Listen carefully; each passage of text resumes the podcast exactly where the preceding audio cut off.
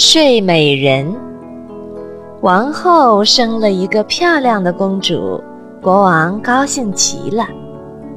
他邀请仙女们来庆祝公主的满月，但是由于疏忽，少请了一位。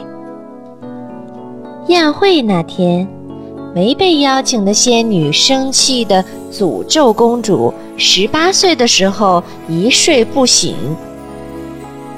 公主慢慢长大了，在她十八岁的时候，诅咒真的应验了。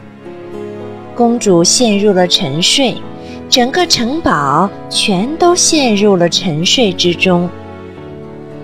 城堡外的荆棘渐渐地把整座城堡都给围了起来。慢慢的，其他地方开始有了睡美人的传说，人们都在议论。很多王子都想救出睡美人。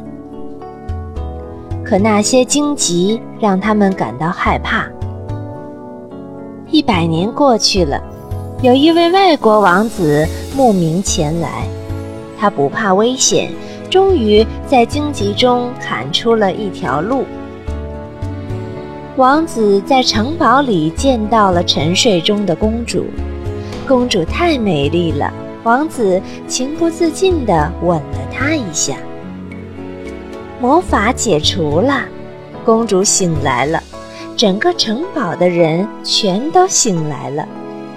人们在城堡中为王子和公主举行了盛大的婚礼。